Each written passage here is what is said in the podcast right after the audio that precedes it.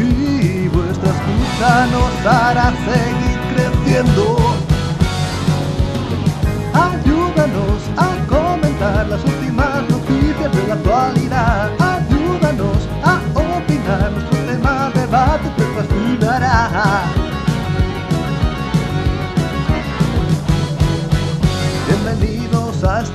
De comunidad Xbox, tu momento de relajación perfecto.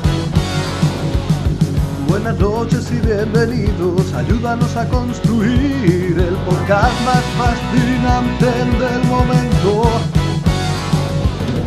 Hay conducción, plataformas, los super y deportes, juego musical, acción o rol, puzzles, luchas, sección independiente para terminar. Los de la Xbox.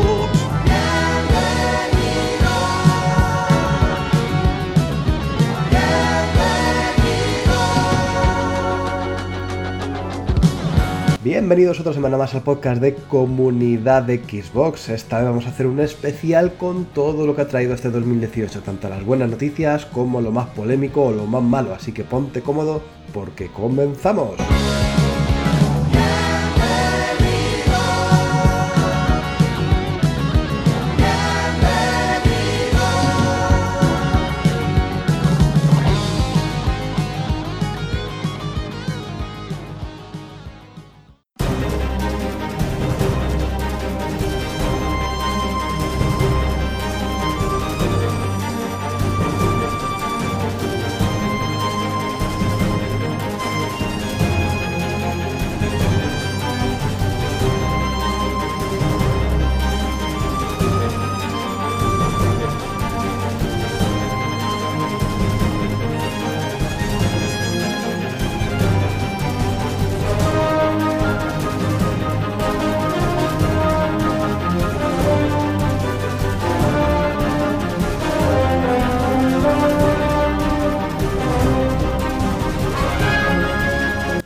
Aviso navegantes, más vale que hoy os pongáis el antivirus porque estamos Albert y yo bastante tocados del ala, solamente, con que escuchéis nuestras voces veréis que no estamos al 100% ni mucho menos, pero aún así estamos aquí dando el callo, trayendo este especial con todo lo que ha dado de sí este 2018 que no ha sido para nada poco.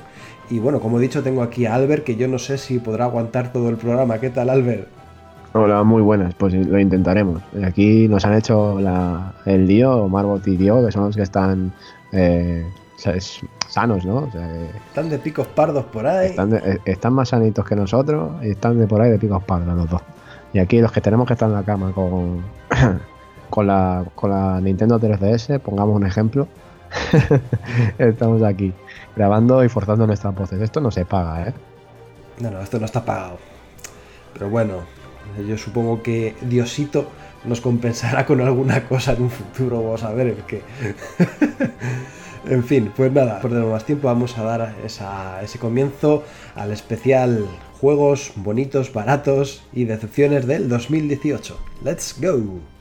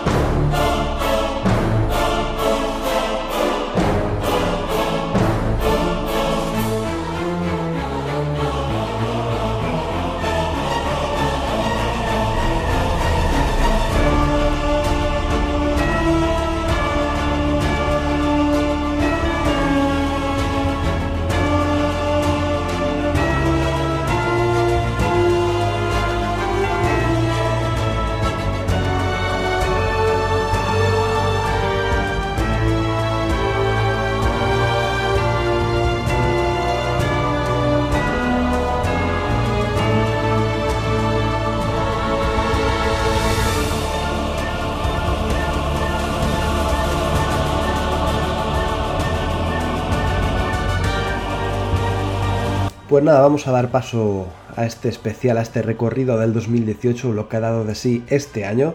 Y bueno, ¿quién dijo que en los principios de año no había nada o que no había propuestas interesantes? Pues en esta ocasión tenemos dos GOTIS o de los de, Game Awards, dos juegos, no, tres, perdón, que se han lanzado en enero, así que empezamos súper, súper fuerte. Eh, uno de ellos es Celeste, que la verdad es que habéis escuchado ya bastante de él, que es un plataforma, bueno, que yo no he tenido el placer de jugar, yo sé que la gente que lo ha jugado está súper contenta porque sí que toca temas, pese a esa estética de 8 bits, sí que toca temas sensibles de superación, de depresión, todo esto pues que llega a, cautivar al jugador.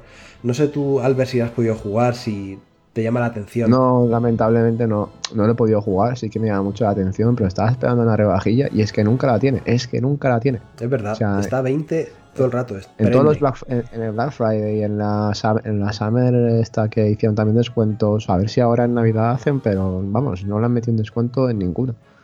Y mira que hubo hace poco unas ofertas. Descuento que sea, que sea razonable, ¿no? Porque un 5 o un 10% no me sirve. pues mira que hubo unas ofertas por los de Game Awards y tal, ¿eh? que Microsoft o Xbox hizo unos descuentos a los juegos nominados y Celeste no estaba, que era sorprendente, ¿no?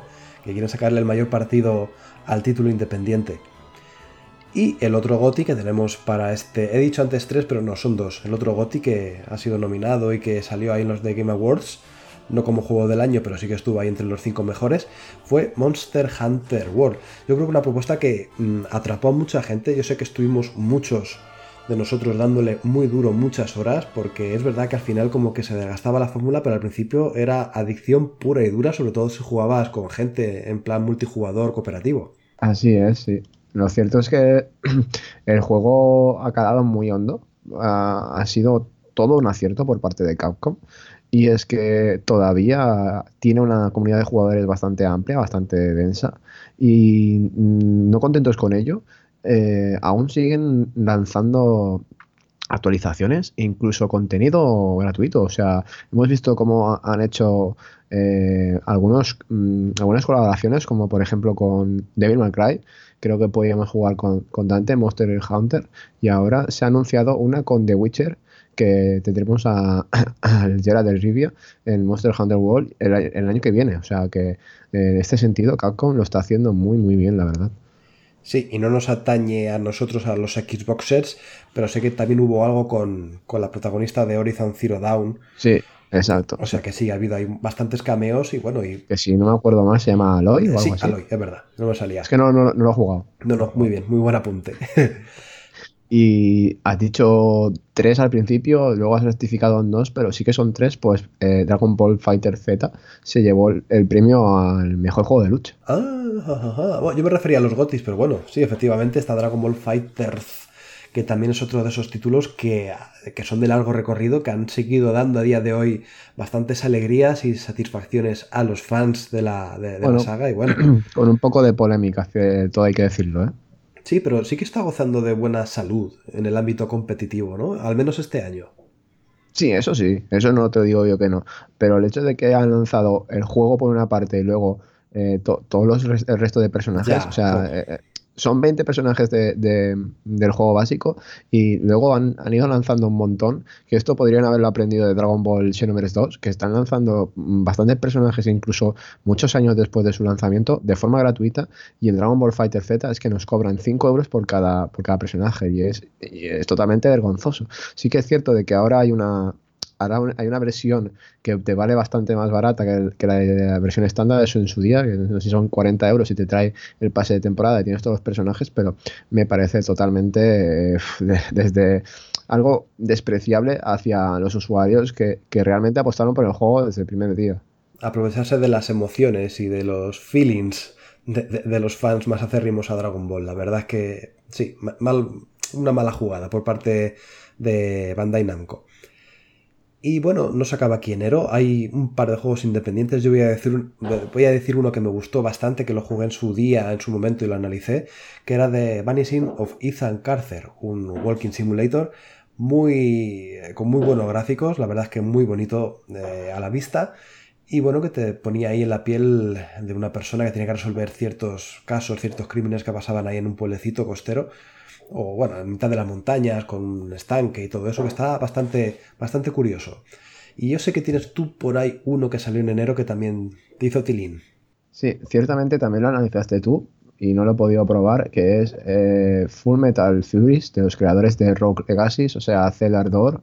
Y lo cierto es que eh, si, si Rogue Legacy ya era adictivo, Full Metal Furies aún mm, no era más, ¿no? Son, son unos creadores que saben dar con la tecla, hacen unas propuestas bastante atractivas para el jugador y sobre todo, en este caso, que es Full Metal Furies eh, cooperativo, por lo cual eh, es un muy buen juego para jugar en estas navidades si, si queréis eh, compartir un mando una consola, así que tenedlo en cuenta. Y es que eran cuatro personajes tan, tan, tan diferenciados entre sí con sus habilidades y sus, y sus golpes, que es que eran juegos completamente distintos depende con quién lo jugaras, ¿no? Y, y, la cooperación se hacía fundamental. La verdad es que es un título que hasta cierto punto puedes jugar solo, pero luego o bien te juntas con alguien, o bien subes tú de nivel solo, eh, crafteas al personaje, pero ya eso pierde un poco la gracia, ¿no? Así que lo ideal es jugarlo con alguien, cooperativamente, y, la verdad es que es un juego súper, súper adictivo.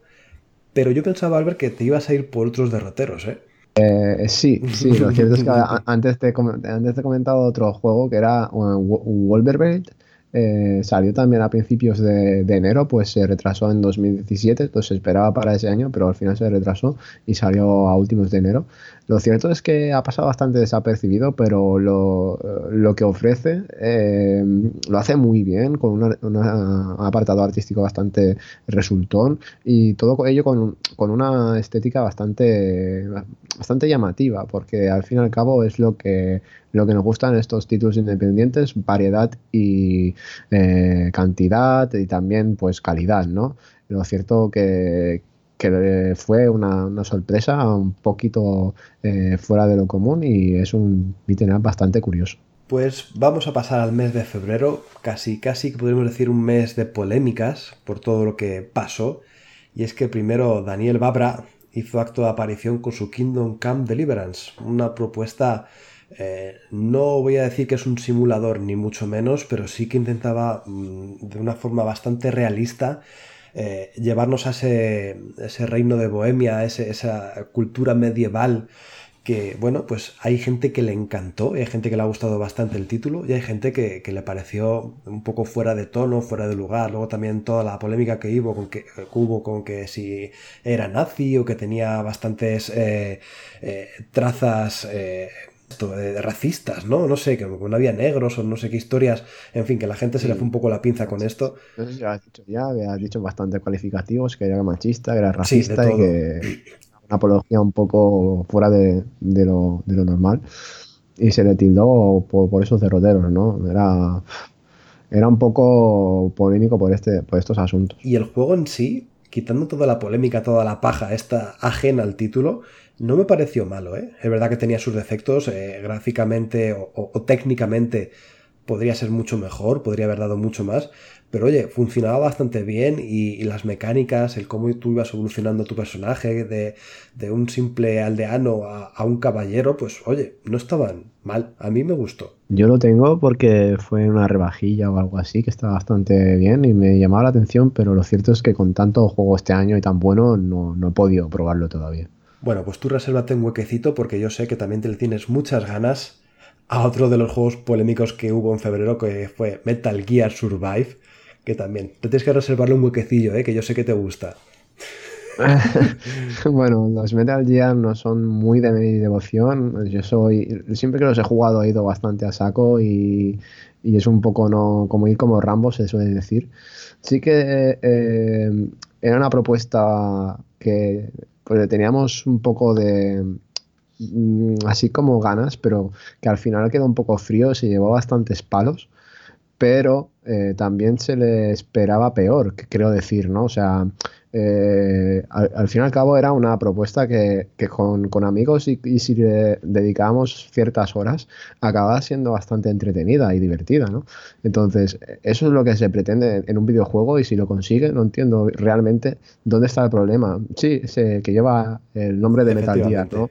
Y que usa el motor pues, y todo el juego reciclado de Metal Gear 5, pero salvando eso, el juego, si, si, obviabas esas cosas, no estaba del todo mal. No era una o sea, no era la panacea, me, refiero, pero tampoco era tan, tan malo. No era un bodrio injugable. No, yo sé, sé que por ejemplo Pity West, que fue quien lo analizó, al final sí que le gustó bastante. Se lo acabó Sí. pasando y tan a gusto, vamos, sin, sin tener que sufrir ni nada, porque al final la, la- la acabó enganchando, pese a no parecerse tanto al Metal Gear como nosotros tenemos en la cabeza preconcebida, ¿no? Pero bueno, otro de los títulos que también cogió ese nombre, esa IP, y lo aplicó a otro tipo distinto de juego fue Fable Fortune, que también salió en febrero y que no tuvo el resultado ni mucho menos esperado. Ni mucho menos. Lo cierto es que han, habido muchas propuestas de, de cartas este, este año, tanto el de mm, el Magic.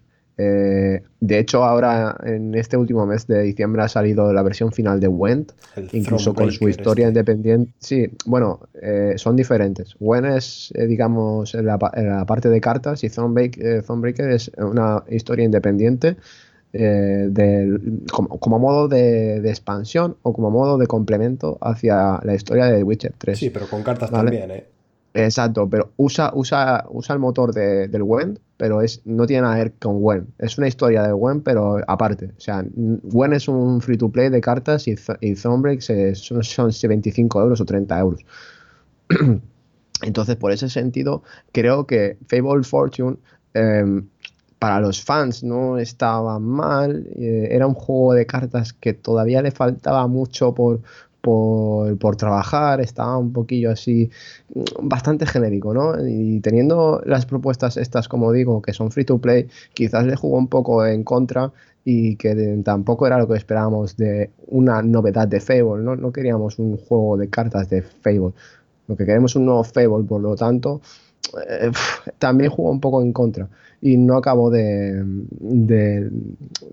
de conseguir lo que, lo que querían. de ganarse Aún apego de los fans o de los jugadores. Exacto, Mm. sí. Aún así, pues, eh, los, si, eres, si eres aficionado del Fable y te gustan las cartas y demás, que puede ser un juego decente. La verdad que no estaba del todo mal. Pues vamos a hablar de juegos decentes porque este mes de febrero también tuvo bastantes titulazos. Uno de ellos que yo no lo he jugado ni lo voy a jugar porque paso de sufrir es Darkest Dungeon, un título independiente de rol por turnos que es muy muy exigente. Yo sé que a la gente le encanta, o sea, sobre todo a la gente que le encantan los desafíos, que le gusta ponerse a prueba, este título le mola mogollón. Es muy, muy bueno. Lo cierto que ya lo tenía en PC, pues salió mucho, bueno, un año o dos antes en PC, creo, o incluso más. Y ahora, pues en este año que finalizamos, se adaptó a consolas, ¿no? A Xbox One, a Play- creo PlayStation 4 ya estaba. Entonces eh, se adaptó a One y a Switch. El juego es muy bueno, se basa eh, un poco en las historias Lovecraftianas y su dificultad es indiablada. O sea, eh, tiene una progresión que si no la sabes mm, gestionar del todo bien, eh, se te puede hacer tan difícil y tan cuesta arriba que al final pues eh, tu partida se, se acabe y todo el progreso que, que- que hayas conseguido pues se va al garete, ¿no? Lo cual es muy frustrante, pero al ser tan adictivo y tan bueno, al fin y al cabo acabas volviendo a dar una oportunidad y volviendo a, empezar una partida, ¿no? Creo que, que es una de las propuestas RPG en este sentido mm, más, más innovadoras y más arriesgadas que han salido los últimos años y por ello se le ha, se le ha reconocido, ¿no? Se ha llevado muchos premios y creo que son muy merecidos. Pues sí, por cierto, a quien no le guste este rol tan duro, por turnos y tal, salió eh, en febrero también para Xbox One de forma retrocompatible South Park, La Vara de la Verdad, que bueno, es un rol... Bueno, es una, es una adaptación, es una... una- O sea, no era retrocompatible, ¿no? O sea, fue directamente una remasterización Sí, o un lavado de imagen o algo así, ¿no? Exacto. Sí.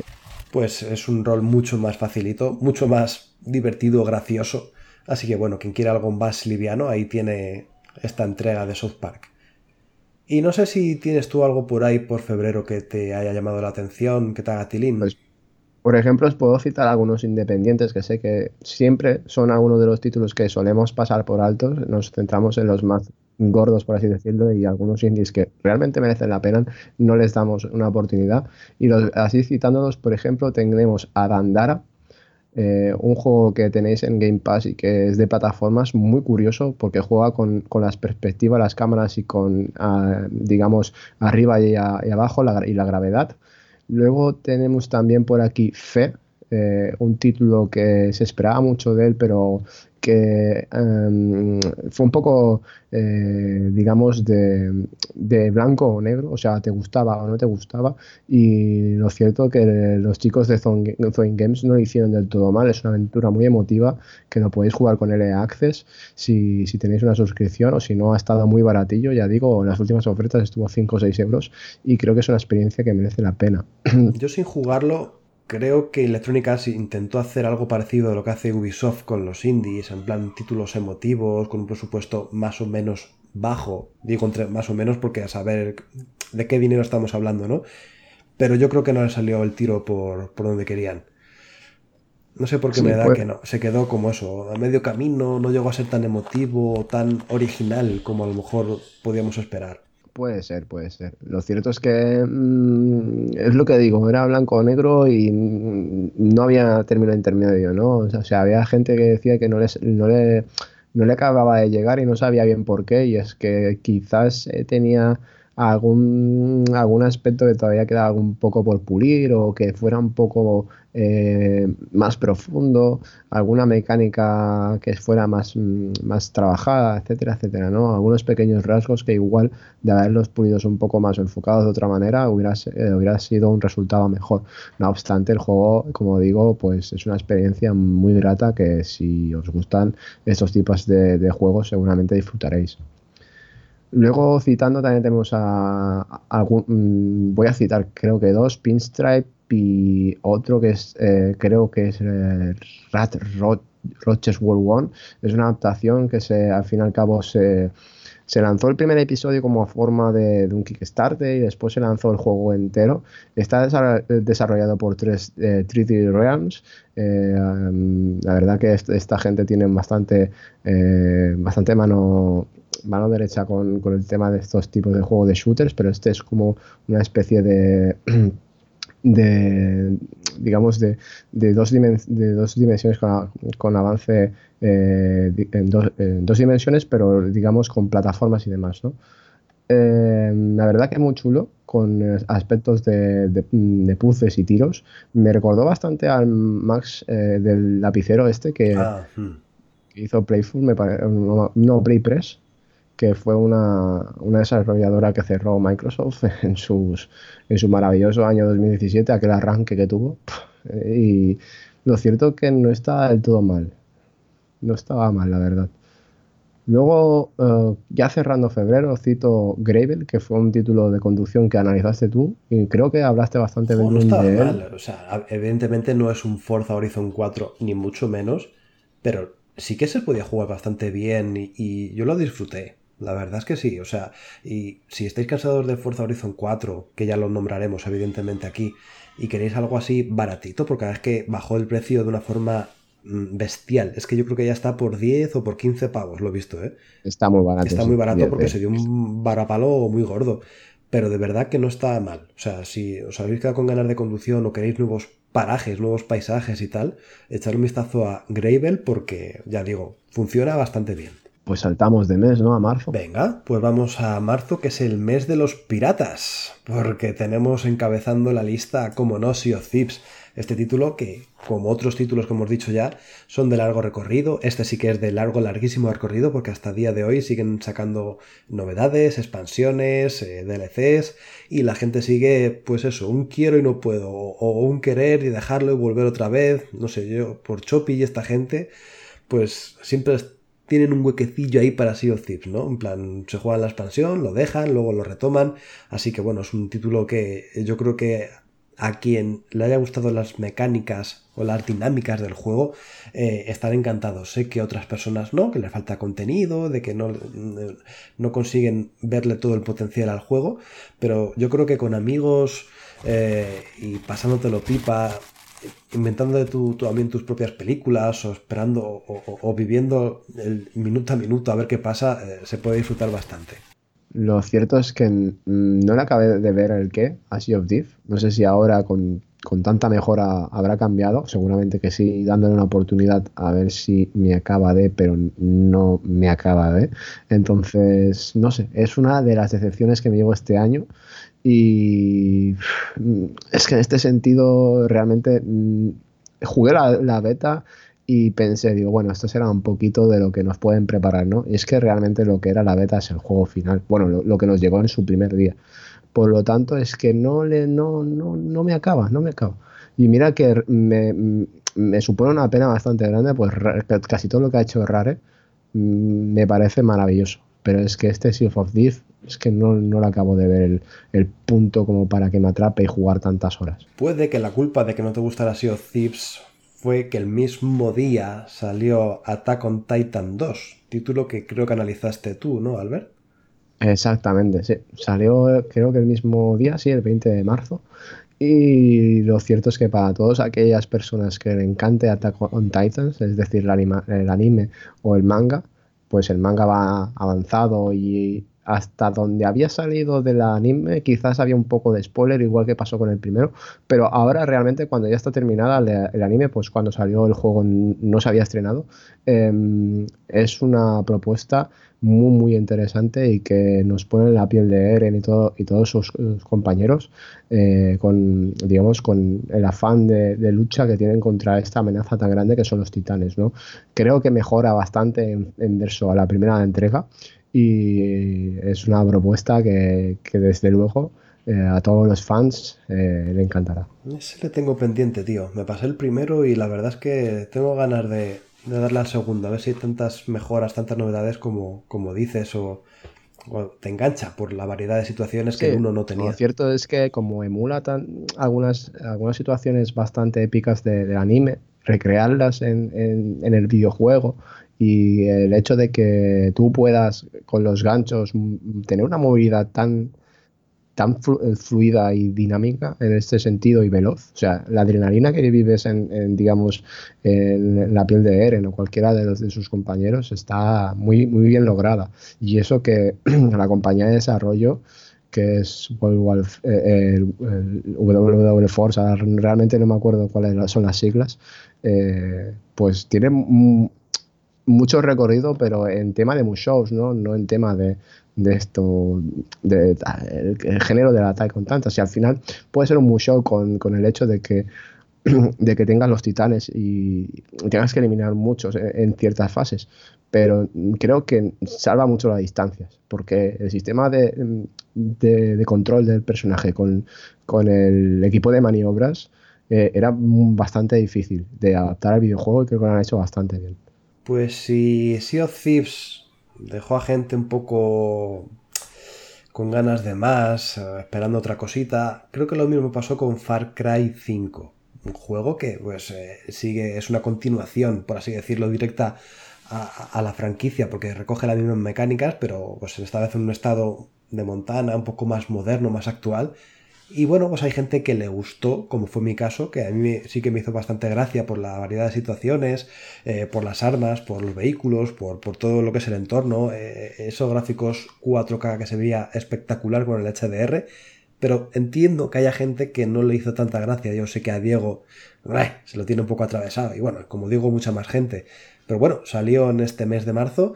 Y la verdad es que la gente que le guste estas mecánicas, disfrutó de un juego completo, bastante bueno y entretenido.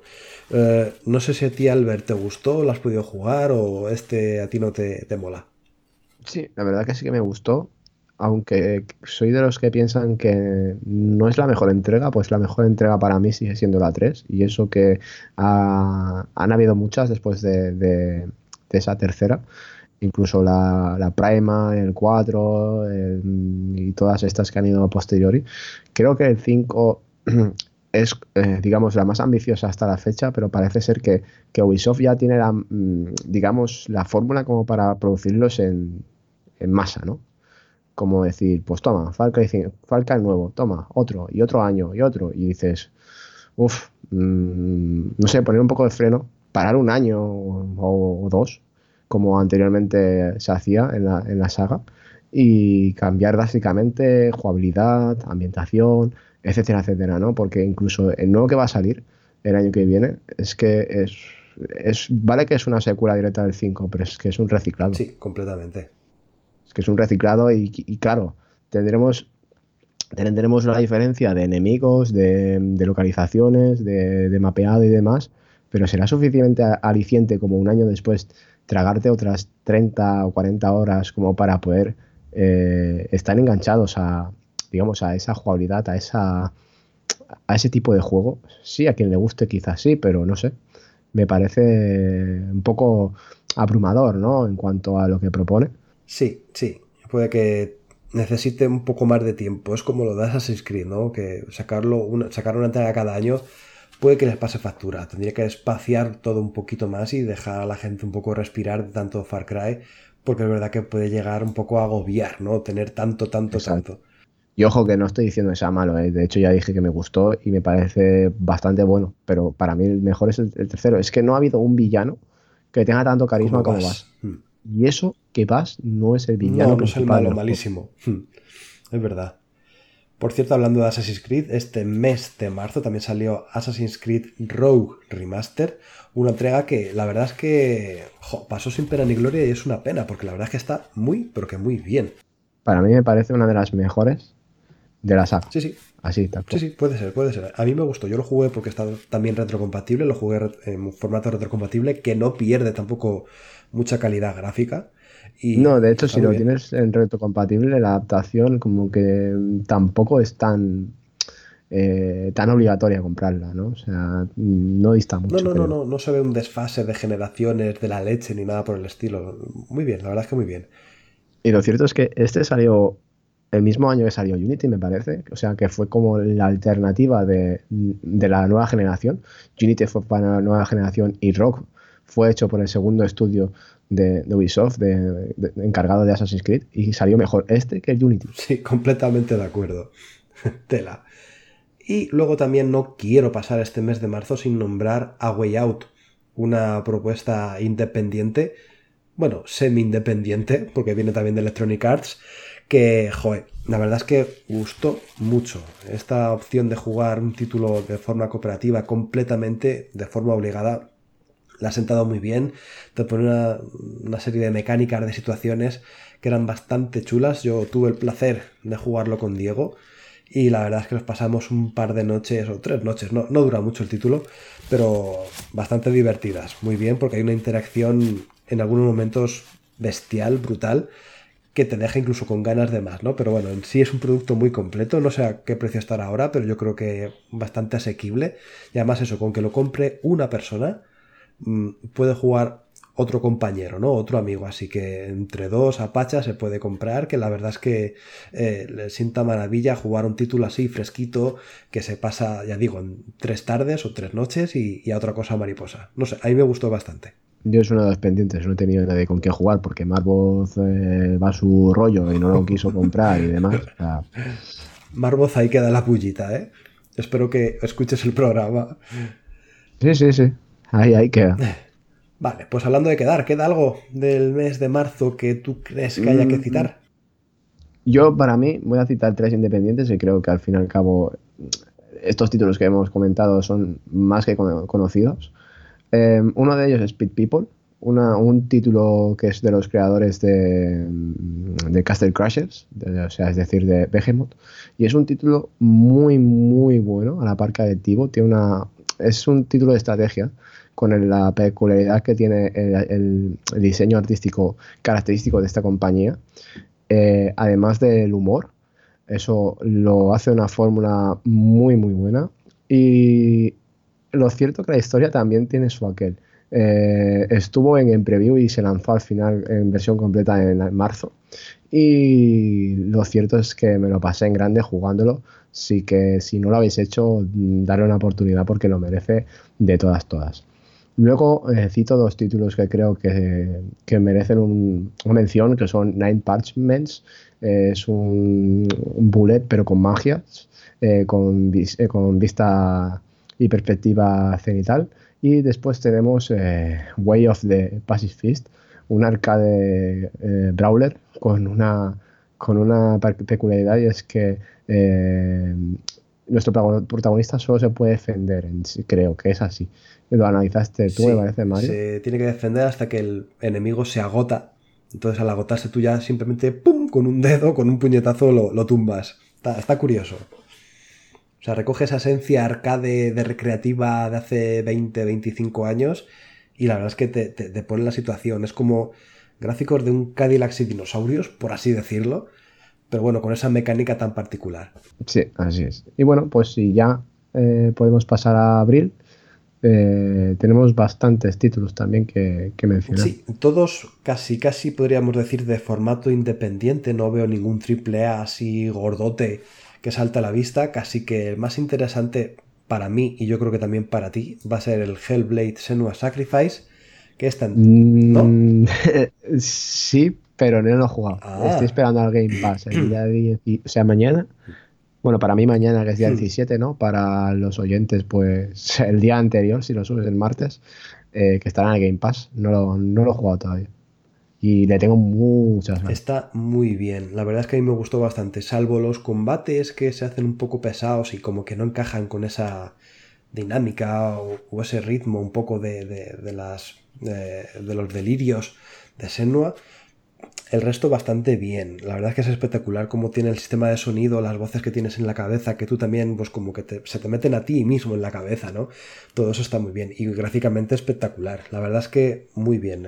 la performance de la actriz, que ahora mismo no recuerdo el nombre, pero que el papel que hace en Hellblade está muy, muy logrado. La verdad es que sí que te pone en situación y puedes llegar hasta a creerte el personaje, ¿no? las locuras que, que le transmiten las voces y todo lo que le rodea. Está, está bastante chulo y, ya digo, si, están, si va a estar en el Game Pass, es, al menos tenéis que probarlo, ¿no? Echarle un, ratito, un tiempecito, a ver qué os parece, pero de verdad que es uno de esos eh, imprescindibles de jugar si tienes el servicio Xbox Game Pass. Luego también hay uno, si tú tienes el Hellblade pendiente, yo tengo uno pendiente que es el Owl Boy, que Buf, yo también. Tiene una pinta espectacular. Muy, muy chulo. Lo pude probar un poquito en PC porque eh, lo tenía un compañero de la cuenta de Steam y no sé por qué se me desvinculó su cuenta y no la he podido volver a vincular. No sé si es un bug o qué es lo que pasa, pero me parece maravilloso. O sea, no sé si tardaron 10 años en crear el videojuego porque el equipo de desarrollo es muy, muy pequeño pero el encanto que tiene, eh, su esencia es muy buena. O sea, es como, aquí se, se, nota la vieja escuela. Y hablando de vieja escuela, uno que sí que jugué y que me gustó muchísimo y que desde aquí recomiendo encarecidamente a todo el mundo que lo pruebe es Minit. Un título mm. que mm, con unos gráficos en blanco y negro que nos puede recordar a los títulos de la Game Boy original, eh, tiene unas mecánicas súper chulas de hacer todo en 60 segundos, porque si no nuestro personaje muere. Entonces son como mini partiditas, son mini aventuritas de 60 segundos, de un minuto, pero que da mucho de sí.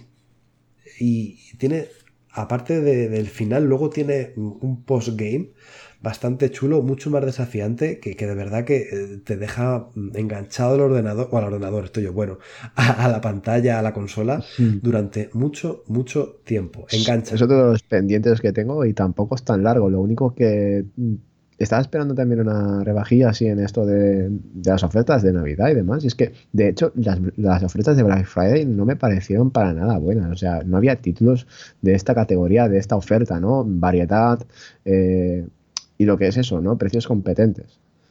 Pues esta vez si lo rebajan porque de verdad que todo el mundo tendría que jugarlo por, por eso, por la propuesta tan innovadora que, mantiene. Mm. Muy bien, pues no sé si tú tienes alguno más por ahí. Pues citaría la primera incursión de la, de la franquicia IS, eh, YIS, YS, perdón, que es Is Origin, un título que ya apareció en otros sistemas y esta saga tan mítica y clásica de rol eh, japonés, eh, que apareciera en, Xbox One es todo un avance porque supone eh, un gran paso, ¿no? que es lo que ha conseguido Phil Spencer, de que la plataforma de Xbox One se abra mercado en cuanto a este tipo de, de propuestas. Por ejemplo, a primeros de, del año que viene, en enero de 2019, vamos a recibir Tales of Vesperia, la remasterización, que pinta brutal y este, esta mm, entrega de Tales es una de las mejores. Ya salió en Xbox 360, pero eh, con los derrotores que estaba siguiendo la plataforma de Microsoft era era un poco suspicaz de que pudiéramos perderla, ¿no? Y salvando eh, esta posibilidad, eh, estamos recibiendo muchas propuestas de Japón que mm, para nosotros es más que, que, bueno.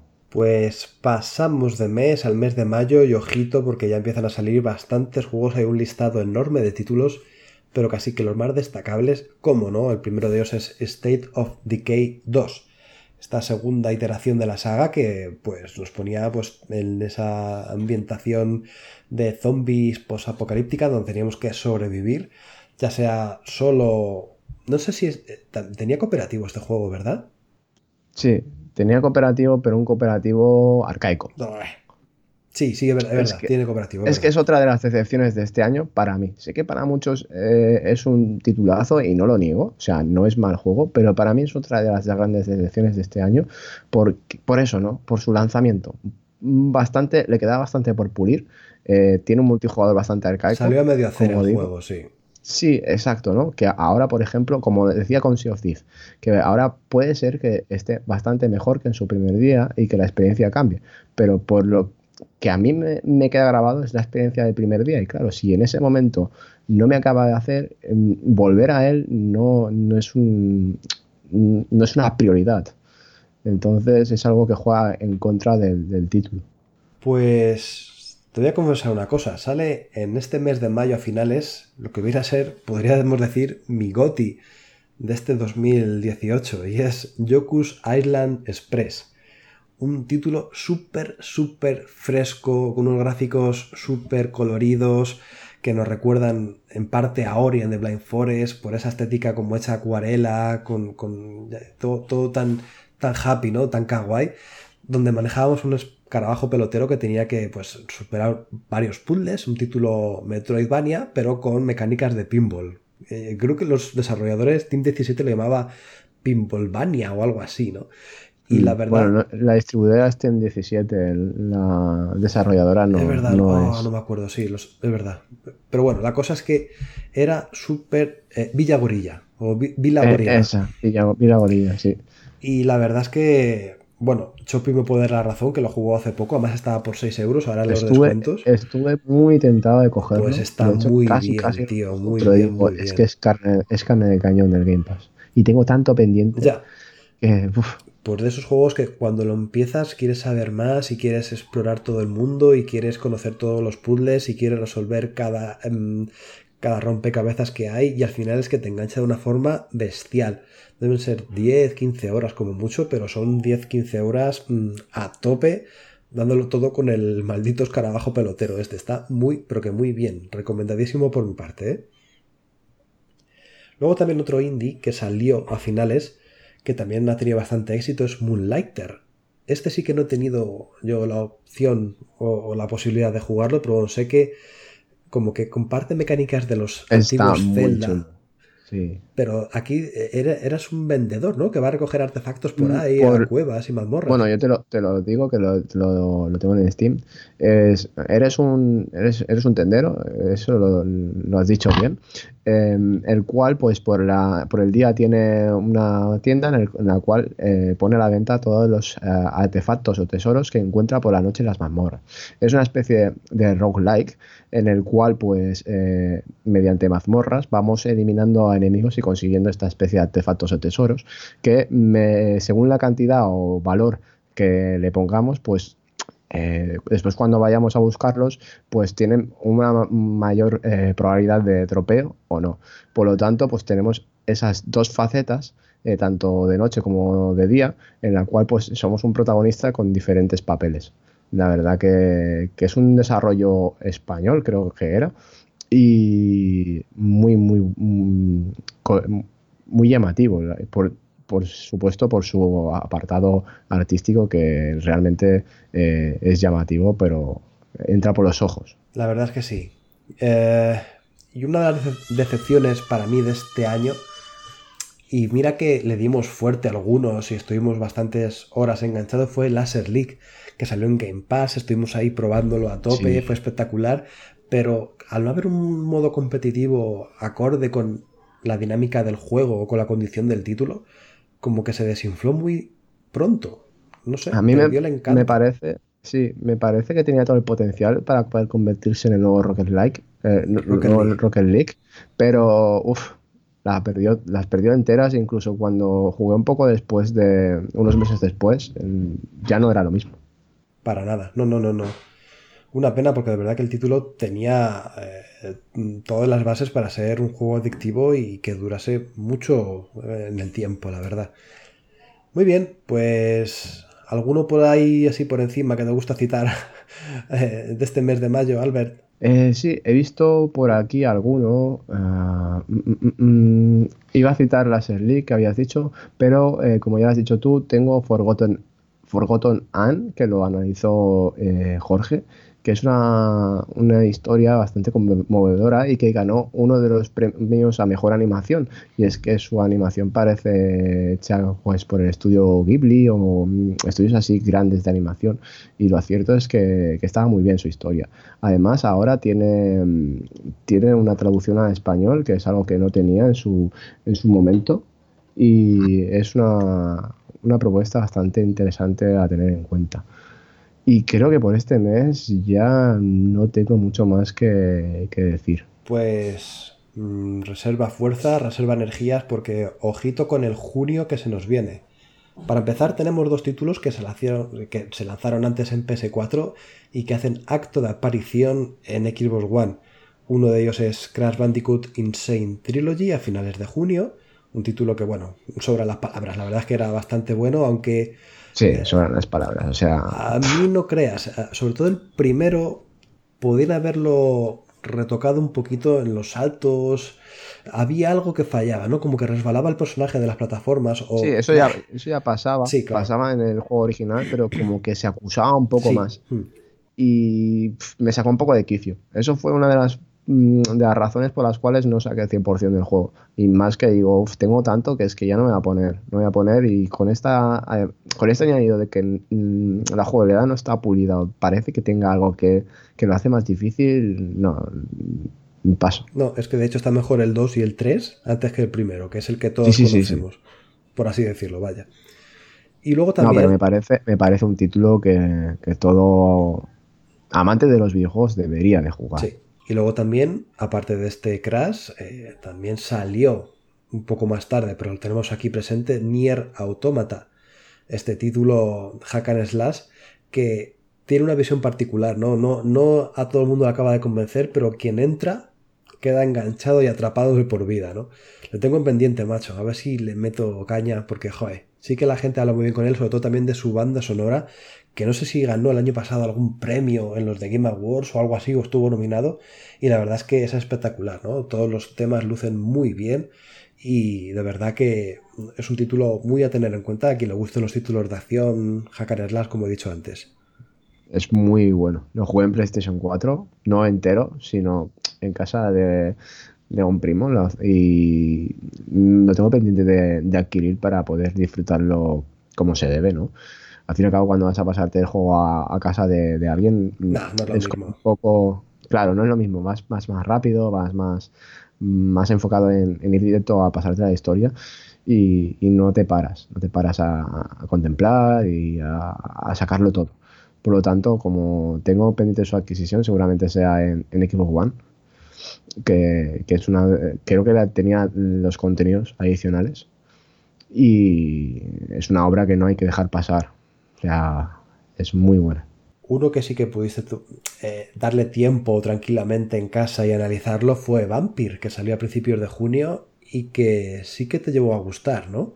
Eh, es curioso el Vampir, porque mm, las primeras horas, el inicio es bueno, el inicio es bastante bueno, pero luego tiene como prácticamente 10 horas de las 20 y pico que ofrece que se te hacen un poco costosas. Es un juego que tiene algo, algo que te, engancha y te mantiene pegado al, mando, pero a la vez tiene otra cosa que te, hace rehuir, ¿no? Es bastante tosco en el, en el, combate. Y en cuanto a la narrativa, sí que es muy profundo, pero como que tampoco es tan profundo como lo hace ver, ¿no? Es como una máscara es profundo en el hecho de que tiene mm, bastantes eh, variaciones en los diálogos, pero como que no influye. Eh, que al fin y al cabo acabas yendo al mismo sitio y que no influye tanto como eh, debería de ser y como habían prometido.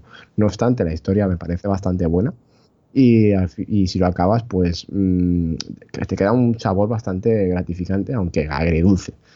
Lo cierto es que si queréis probarlo, eh, yo os animo a que sigáis y que si de verdad os tenéis una duda, juguéis más de la mitad del juego porque a partir de ahí se pone bastante, bastante interesante y no podéis parar de jugar. Genial, lo tendremos en cuenta. Yo lo tengo pendiente porque de verdad que sí que me apetece algún día ponerme con él. Y los amantes de la estrategia tienen dos títulos este mes de junio bastante interesantes y que bueno, pues puede que la Gantilín, ya que es un género que no abunda en Equipo One, pues este mes tenemos dos, y además bastante diferentes. La primera de ellas es Jurassic World Evolution, que bueno, pues nos mete de lleno en toda la temática de, parque jurásico, de la gestión del parque, de mantener a los animales vivitos y que no la líen muy parda por ahí. Y luego otro que a mí me gustó, lo analicé yo, se llama Sudden Strike 4, que es un título pues eh, de, guerra, creo que es en la Segunda Guerra Mundial, estoy así de memoria diciéndolo, y que está bastante bien, es directo, se manejaba bastante bien con el mando, evidentemente no es un teclado y ratón, pero bueno, que cumplía bastante bien con su cometido y que gracias a ese 4K y ese HDR, pese a ser muñecos pequeñitos y monigotes, pues se veía bastante bien y era bastante resultón. Directo para ser un juego de estrategia, pero bastante resultón y seguramente a los amantes de este tipo de género pues les llegas a convencer. Y no sé, ¿alguno más por ahí de forma rápida? Uf, rápida, es que, hay tantos, por ejemplo, de Crew 2. Hoy es verdad de Crew 2, que ha pasado un poco sin pena, sin pena ni gloria, ciertamente, igual que pasó con el primero, ¿no? Eh, Ubisoft no quería que pasara lo mismo que con la primera entrega y ciertamente creo que ha pasado. Eh, es uno de los títulos que creo que más dejados han dejado, eh, valga la redundancia. Pues, por ejemplo, Rainbow Six Siege, eh, The Division, etcétera, etcétera, ¿no? Sus títulos más, mm, más punteros reciben actualizaciones cada poco y el de Crew 2 creo que, no ha recibido tantas, ¿no? Entonces, no sé si es que les ha vuelto a salir mal la jugada a pesar de ser un título bastante fresco en cuanto a contenido y, digamos, en cuanto a duración, porque era bastante amplio, tenía bastante, bastante que hacer, bastante horas.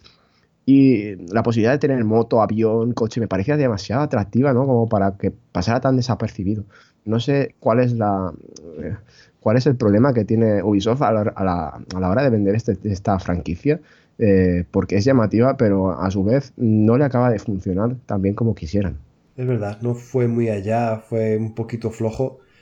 Como flojo es el mes de julio. Estoy viendo por aquí. Pero no te pases a julio todavía. Venga, pues mete quinta, sexta, séptima. Tenemos, tenemos dos títulos bastante importantes y ya nos pasamos a julio, pero creo que te dejas On Rival 2 una aparición mm, estelar en el, en, el E3 que dijeron a la venta ya y nadie se lo esperaba. Eh, sí que se rumoreaba, se rumoreaba que, podía estar el juego en desarrollo, pero que lo pusieran a la venta eh, fue una sorpresa. Y lo cierto es que, pues, al ser cooperativo, mejora bastante, eh, según dicen, la, primera entrega. Me la tengo pendiente. Creo que la primera entrega, sí, me la terminé este, este verano, pero me pareció, no sé, que me sabía a poco y algo sobrevalorada, ¿no? La primera sí que me llegó, pero tampoco lo vi para tanto. Y luego tenemos la llegada de Super Bomberman R, que era un exclusivo de, Nintendo Switch y llegó a, One y PlayStation 4 con, ah, por ejemplo, el personaje de jefe maestro en Xbox One, que me parece una propuesta bastante, bastante divertida y atractiva mm, volver a, tener a este personajillo en nuestras consolas. Pues ahora sí que sí, pasamos al mes de julio. Es que con la tontería ya varía 50 minutos y no hemos llegado ni a la mitad, ¿eh? Con eso te digo todo. que tenemos, ya digo, un mes flojito, menos mal, porque de verdad que estamos diciendo juegazos todo lo que llevamos de tiempo. Casi que el que más gracia me hace que estoy viendo así por encima es Candle, The Power of the Flame, un título español, de desarrollo español que analicé yo y que está muy bien, pues una especie como de aventura gráfica, pero con personajes dibujados a mano, con una ambientación exótica entre africano, caribeño, la música que también acompaña con esas pinceladas de timbales y tal, que estaba bastante bien, muy difícil, bueno, muy difícil no, difícil, eh, desafiante, una aventura gráfica clásica y que, bueno, los amantes de este género seguramente que sepan apreciar. Sí, así es. Además, desarrollo español, que, que aquí se hacen muy buenos juegos también. Y al igual que Ghost 1.0, eh, ¿no? un desarrollo también español que acabó llegando a One y que es el creador de un Epic. Realmente con cada obra que hace se, se, va superando. Eh, luego también tenemos por aquí a Warhammer Time 2, bastante mejor que su primera entrega. Mm, un título muy bueno para los amantes de esta franquicia. Y por otro lado, pues tenemos em, las características entregas de, Lego. En este, en este mes tenemos el Lego The Incredibles 2, eh, o sea, el, Lego basado en, las dos películas de, Los Increíbles, que realmente estaba muy bien. Eh, supo coger la, esencia de los personajes de Disney y plasmarla en las figuras de Lego. Y luego la llegada de No Man's Sky ¿no? a Xbox One, a pesar de que ha tenido mucha, polémica, pues eh, saltó a Xbox One y con, ahora le han metido muchas novedades y parece todo, totalmente otro juego. Muy bien, pues momento de dejar aquí todos los lanzamientos, vamos a hacer un parón, hacemos un hilito musical y volvemos con la segunda mitad de año que es igual o más interesante que esta primera mitad. Así que venga, no perdáis eh, el hilo porque vienen muchos juegazos.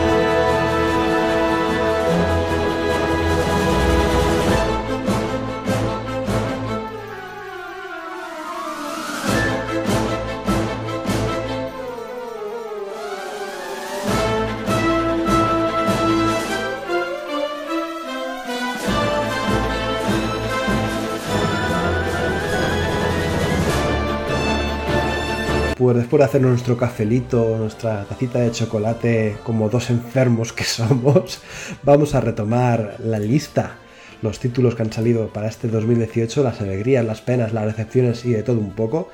Y seguimos con agosto, un mes que tiene cositas peculiares, pese a ser un, el típico mes donde no sale nunca nada, ni hay novedades de peso, pero bueno, hay cositas súper jugosas, súper interesantes como Dead Cells, Creo que tú lo has jugado, yo no he tenido el placer. No, no he podido jugarlo todavía, pero bueno, ahí se llevó el mejor, eh, bueno, el, premio, ¿no? A mejor indie del año en los Game Awards y creo que es muy merecido. Eh, no he jugado, eh, quiero decir, por el hecho de que solamente he visto cómo corre una Switch. O sea, un, un, conocido lo tiene, estuvo jugando en Switch, no pude coger los mandos, pero me parece una propuesta muy llamativa que quiero eh, dar una oportunidad en cuanto pueda. Lo que sé es que hay una decepción, al menos por gran parte del público, y es de We Happy Few. Un título que pretendía ser más de lo que la gente se esperaba narrativamente mucho mejor y al final como que hay que cogerle un punto que no todo el mundo se lo llega a coger. Eh, sí, yo me lo pasé y mm, ciertamente me quedó un gusto muy amargo porque es un juego que parece que está a medio acabar. Eh, porque no acaba de funcionar bien técnicamente, eh, tiene mucha carga, eh, las texturas no cargan, o sea, tiene mucha carga y no cargan las texturas, es algo que me explota la cabeza. Y luego, en cuanto a estructura, está bien diferenciado en tres partes, pero no está bien distribuido. Luego, en cuanto a, la sensación es que te deja que solo lo que haces es andar, andar, andar y andar innecesariamente porque igual estás en un punto y te mandan al otro punto del mapa para, nada, para un recado de nada y al fin y al cabo te acabas eh, frustrando y, no, no, te, no te incita a seguir jugando, ¿no? A pesar de eso, creo que tiene una historia y una y una premisa bastante, bastante atractiva, buena, un, apartado artístico brillante y que ha sido bastante desaprovechado, ¿no? Y son demasiadas horas, 25 o 30 horas las que le eché como para que me dejara un sabor tan amargo. Pues para sabor amargo también lo que dejó, y aquí yo sé que Diego me va a matar, se le va a tirar de los pelos cuando me escuche, pero el sabor amargo que dejó el Semu 1 y 2 esta recopilación que al final se esperaba un poquito más y se quedó como a medio camino, a medio hacer, no llega a ser una remasterización como la gente lo deseaba, ¿no? Se esperaba algo más y al final tenía problemas de cámara, creo, o alguna historia que no lo hacían al final destacar tanto como tendría que ser mm, debido a la franquicia que es o al renombre que tiene eh. Sí, el trabajo de adaptación no es que, que brille, porque realmente le han aplicado un filtro y a correr. Y tiene bastante bugs de cámara que son bastante, bastante fastidiosos, pero bueno, nada que no se pueda soportar y aguantar. Pues al fin y al cabo los juegos pues tienen bastantes años y se nota, eso se nota. Lo cierto es que poderlo jugar en Xbox One no tiene precio, así que ojalá veamos la tercera entrega en Xbox One y esto sea solamente un pasito más hacia, hacia ello. Pues otro de los que va a salir este ya ha salido, creo, es Strange Brigade, que sale en el servicio de Xbox Game Pass. y se está ya, ¿no? Y salió a finales de agosto y oye, pues es una propuesta cooperativa bastante chula, donde mezclamos acción contra momias, contra no muertos, contra esqueletos y tal, con ciertos elementos de puzzles que le hacen una entrega, pues que sin ser lo mejor de lo mejor en temas de shooters, sí que consigue atrapar y que te cuenten una historia de principio a fin sin perder eh, la vista de la pantalla, ¿no? Eh, también lo analizó, este sí que lo analizó Diego y yo creo que acabó bastante contento con el resultado, al menos, bueno, acabó bastante satisfecho. Sí, lo cierto es que habló bastante bien de él y a pesar de ser un juego cooperativo, el juego se lo pasó muy bien solo y que eh, enganchaba, era adictivo, porque la propuesta era bastante bizarra, mezclar todas esas ambientaciones y lo cierto es que le tengo, le tengo ganas. Cuando salió ya le tenía ganas, pero como había tanto. Y al final, al final es lo que ha pasado todo durante el año, ¿no? Le tienes ganas a muchos, pero no hay tiempo para todo ni dinero. Así que hay algunos que hay que pasar por altos y este es uno. Pero bueno, ahora lo tenemos en Game Pass y mejor que mejor. Por cierto, otro que está en Game Pass, creo, es el PES 2019, que salió a finales de agosto. Y bueno, pues fíjate, ya lo tenemos por ahí de forma, entre comillas, gratuita. Mm. Sí, sí. Vale, ¿alguno más que quieras tú nombrar por aquí de este mes de agosto? Pues tenemos la llegada de Divinity Original Sin 2, un título que, es bastante propicio en PC y que analicé yo para la web. Es una adaptación bastante buena a, controlador en Xbox One y que realmente es una de las mejores eh, propuestas en cuanto a rol que os podéis echar a la cara. Así que si sois amantes tenéis aquí 90 horas pero aseguradas y de largo. Y por último tenemos Shadow eh, Awakening, un título de Calypso, que es un, juego de estilo Diablo, muy bueno, la verdad que bastante bueno, y que ha pasado muy desapercibido. De hecho, no se conoce. No, la verdad es que no ha tenido el renombre o el éxito que uno podía esperarse, la verdad. Perfecto, pues vamos a cambiar de mes, vamos a pasar de Shadow a Shadow, porque en septiembre tenemos Shadow of the Tomb Raider, otra de esas entregas que o lo odias o lo amas, ¿no? Tenemos incluso en el mismo staff de comunidad Xbox gente que la ha encantado y gente que no le ha hecho nada de gracia o, se ha encontrado un producto que no es el que esperaba. Y bueno, pues aquí está la tercera aventura de Lara dentro de este reboot, que bueno, eh, bastante continuista y eso hay gente que lo castiga más que otros. No sé si tú lo has podido jugar. Yo sí, yo me lo pasé. Soy muy, muy, muy, muy fan de Lara. Me he pasado todos los Tomb Raiders, los tengo casi todos. Y mm, como tal, pues fui de cabeza por este Shadow de Tomb Raider. Y sin decepcionarme como tal, sí creo que es la peor entrega de las tres que son la nueva trilogía. Y me dejó buen sabor. Mm, Me parece que a partir de aquí podemos tener más aventuras de Lara. Ojalá sea así, que yo creo que las tendremos y ojalá que siga siendo así. Y no sé, ciertamente es como que igual es por el guion y por eh, lo que es el desarrollo de la aventura, ¿no? Una aventura en la cual prima mucho más eh, la- explorar y las mazmorras y demás, que es lo que es el desarrollo de la- del guion, que al fin y al cabo acaba quedando en segundo plano y cuando acabas retomando las misiones principales o acabas eh, yendo a por ellas, pierdes el hilo. Y eso es algo que mm, no juega muy a favor de un título que realmente basa toda su propuesta en una historia. Pues sí, pues al final eso. un poquito de decepción, pero bueno, es un título interesante. Gráficamente es muy puntero y bueno, Sí, pues, es muy, muy top. Y Quien quiera más es, es bueno, ¿eh? O sea, no, Sí, sí, por, sí. no por nada, no por nada ni que sea fan ni nada, pero es bueno.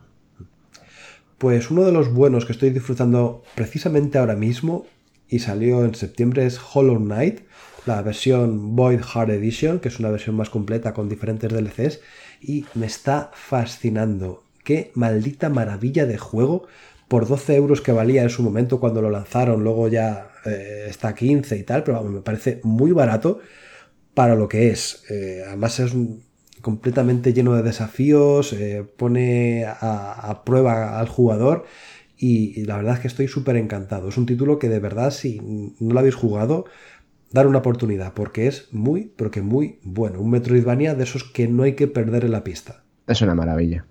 Es un título del año, es un título del año pasado que se ha adaptado este, este mismo a, a consolas. Y es que todo amante de los videojuegos debe, debe jugarlo. O sea, es que no hay más. Es esos- de esos títulos que de aquí poco, cuando echemos la, la vista atrás, será un clásico. Sí, de esos juegos que, que, mm, puedes estar dos horas, tres horas, cuatro horas jugando que no te cansas, ni te entra sueño ni nada. Pues me me está pasando con este. Sí, o sea, no como con el siguiente que, que tra- tra- trataremos de aquí un mes o dos, ¿no? El, ¿Cuál, cuál? El, el- el esperado Goti que no ha sido Goti. Ah, sí. es verdad, es verdad. Luego hablaremos de él.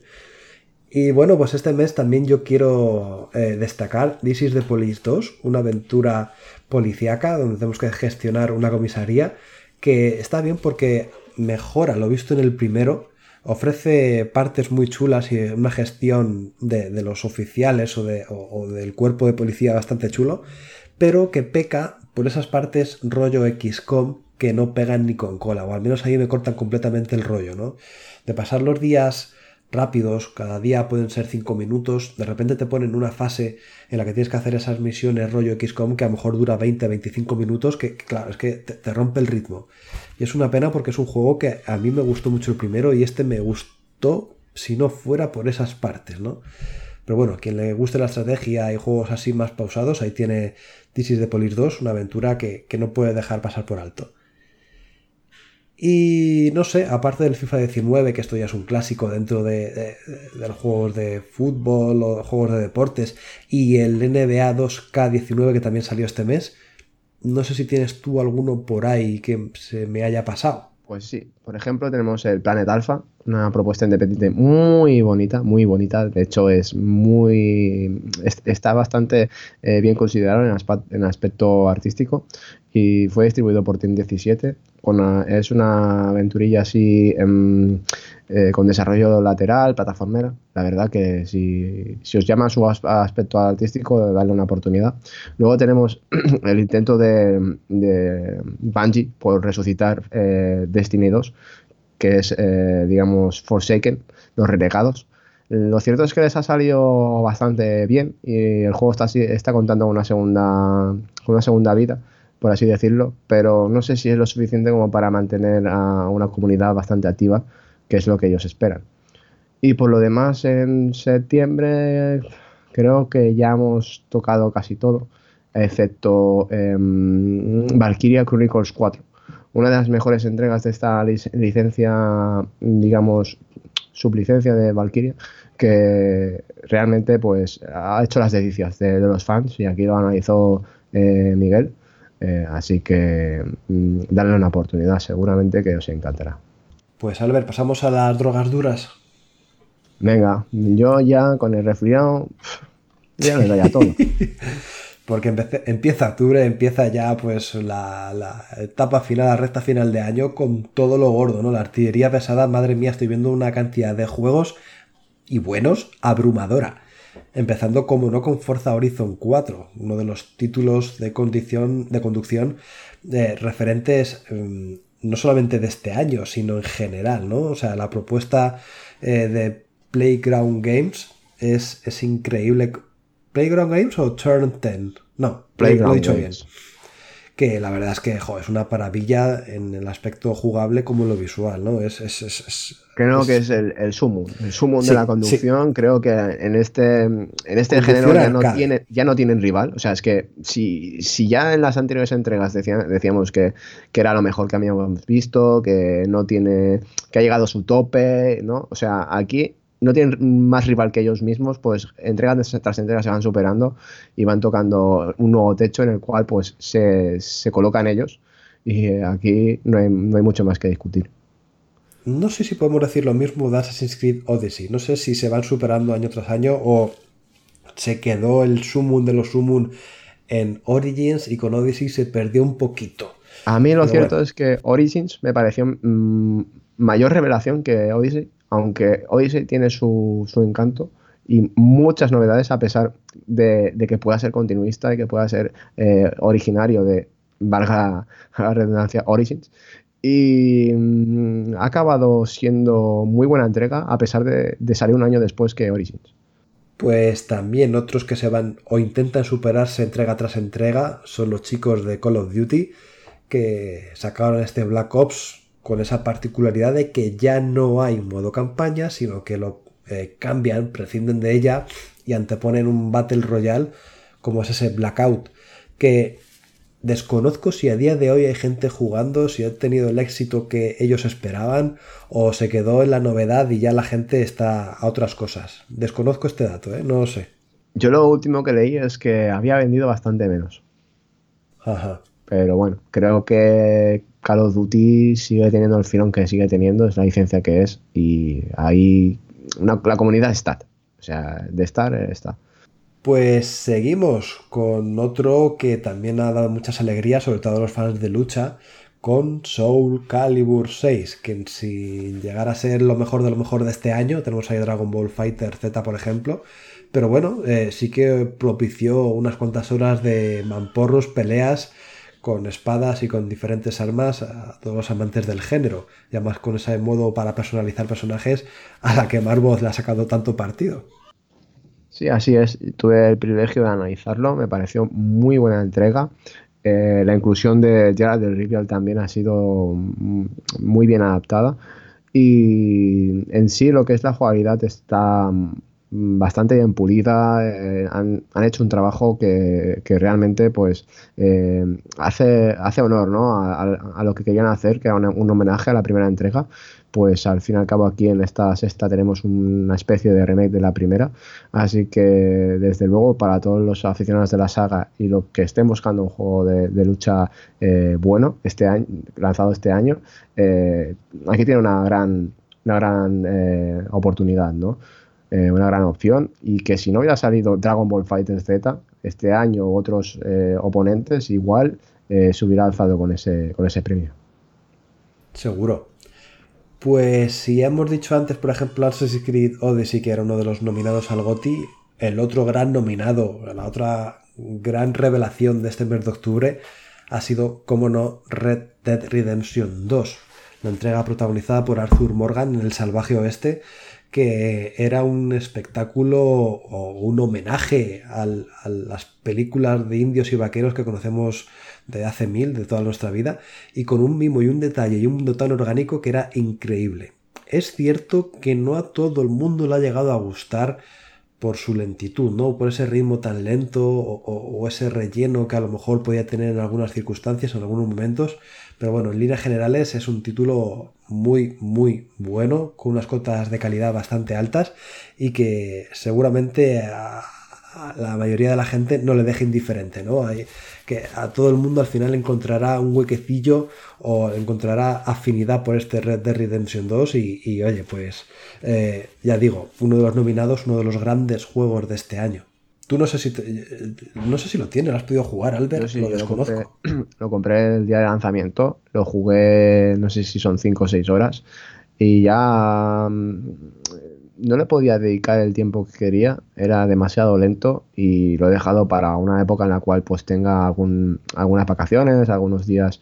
Ahora, por ejemplo, en Navidad, que no las tengo, pero a ver si puedo dedicarle más tiempo y poder eh, sumergirme ¿no? en su universo, porque es que al final, con solamente darle media hora, 45 minutos, un día o dos, y después dejarlo y no volver a él después de dos o tres días, es algo que, que te saca totalmente de la experiencia. Pues es un título que para mí empieza mal, en el sentido de que es un. Sí, el arranque es uno de los peores que he visto en un videojuego en muchos años. No por el arranque de la nieve, sino a lo mejor la primera mitad del el ritmo el ritmo, el ritmo al principio es muy lento, pero una vez que conoces todos los personajes, que vas conociendo un poco la trama, la historia y eh, cómo van aconteciendo las cosas, eh, te acaba atrapando, te acaba atrapando y al final quieres ver cómo acaba el juego. Ese, eh, esa parte final es increíble, no voy a decir nada evidentemente, pero mm, va de menos a más. Y aunque al principio pueda echar un poco para atrás por eso que estoy diciendo del ritmo, de que a lo mejor hay como relleno dentro del juego en, algunas misiones, eh, si le dais una oportunidad y os sumergir de lleno en esa historia, en, ese en, esos personajes en general, en todo el campamento que habita eh, gente de, todo tipo de índole, eh, al final acaba atrapando. Pero ya digo, no es un juego para todo el mundo, pese al, éxito que ha tenido. Sí, sí, no, desde luego. Para todo el mundo no, lo es. Y uno que tampoco es para todo el mundo, a mí me ha gustado bastante y no ha tenido el éxito que, se esperaba, era Call of Cthulhu. La vuelta de este ser creado por ¿cómo Lovecraft. Es? Cthulhu, Cuchulu, Cuchuju. Cuchulu, Cthulhu. Cachuli. Call of Cachuli. Pues me gustó bastante. Eh, me Pensaba que iba a ser un juego más lento, más de investigación, eh, detectivesco, pero al final tiene un ritmo bastante rapidito y mezcla muy bien esas partes de investigación con diálogos, con otras eh, un poco survival horror o rollo Outlast. Y la verdad es que la combinación de todo hace un producto cortito porque dura unas 6-7 horas, pero muy recomendable. No sé, a la gente que le guste eh, Cthulhu o las obras de Lovecraft o simplemente los juegos de investigación con ciertos tonos de misterio o, tintes de miedo, eh, pueden encontrar en Call of Cthulhu una aventura muy interesante para digerir rápido, ya digo, unas 5, 6, 7 horas. Y me quedé con muchas ganas de jugar. A ver si lo ponen en el Game Pass. pues te va a gustar, porque ya digo, es, se hace muy cortito, muy ameno. Y no sé, ¿alguno más que me haya dejado por ahí por el tintero? Por ejemplo, Lego DC Supervillanos. A mí me parece una de las entregas eh, que más me han gustado, de las últimas que han lanzado. Es una, una historia que es eh, escrita exclusivamente para este juego y que eh, aúna a todos los villanos de, de, DC casi. Y es eso, es una propuesta totalmente dispar, ¿no? Porque nunca hemos eh, eh, encarado esa faceta, esa perspectiva en un videojuego de, Lego o, de cualquier eh, franquicia de este tipo. el hecho de encarnar a los villanos, ¿no? Y aquí te puedes crear hasta el tuyo propio, o sea que me parece todo, todo un acierto. Luego tenemos a Guns Gore Ancanori 2. la primera me encantó, la primera entrega me encantó. Es un shooter en dos dimensiones de avance, avanza y destroza, como suelo decir. O sea que tengo ganas de jugar esta segunda entrega, así que si es tan bueno como el primero, seguramente pues lo acaba disfrutando mucho. Y por último, me gustaría citar Starling Battle for Atlas, ¿no? Esa propuesta por las navecitas de Ubisoft, que parece ser que no ha funcionado bien, pues que está a 35 euros ya por todos lados en, en estas navidades, pero que, que, le tengo ganas, ¿no? Y que no sé qué tal ha funcionado y si, es que se ha, ha pegado y por eso está tan barato. Pues muchos juegos los que hemos tenido este mes de octubre y debido a este aluvión de triples As puede que el mes de noviembre pues baje un poquito el ritmo. Aún así, hay grandes juegos. Estoy viendo, por ejemplo, uno que es indispensable. Si hemos dicho antes que Crash eh, era un must have oh, para aquellos, pues Spiro Reignited Trilogy es otro de esos que todo el mundo debería tener si es amante de las plataformas. Tú lo has gozado como una perra. Yo sí lo he gozado como una auténtica perra. O sea. para aquellos que realmente disfrutaron con estas aventuras en, la primera PlayStation, O sea, es que no hay color. No hay color el hecho de poder mm, volver a, revivir aquello, pero con, con un apartado gráfico que parece estar hecho por auténticos amantes de este tipo de juegos. Porque es que, vamos, no se puede hacer mejor. No se puede hacer mejor, la verdad. A ver si me lo pillo, tío. Tengo unas ganas locas. Porque el, primero, el primero ya, lo, ya ha caído con el, con, con el 100%. O sea, no digo más. Me gustaría te quedar un par de ellos, ¿eh? O sea que. Sí, el tema, es que, caña. el tema es que, claro, no estoy teniendo mucho tiempo y he tenido otras cosas eh, que hacer primero. Entonces lo he dejado un poco aparcado el segundo, a empezarlo. Hasta nueva orden. Muy bien. Pues uno de estos largos que está gustando y odiando a partes iguales es Fallout 76.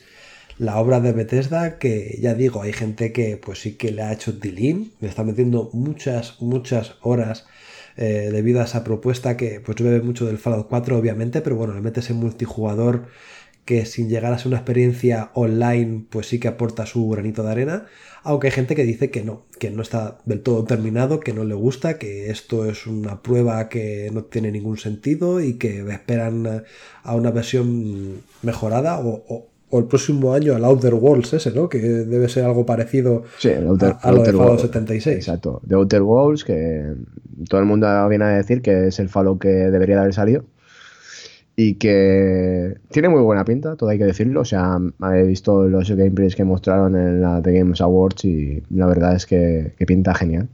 Pero bueno, mm, todavía queda bastante para, que lo tengamos, así que de momento hay que contentarse con Fallout 76. Haya salido, haya salido mal o no.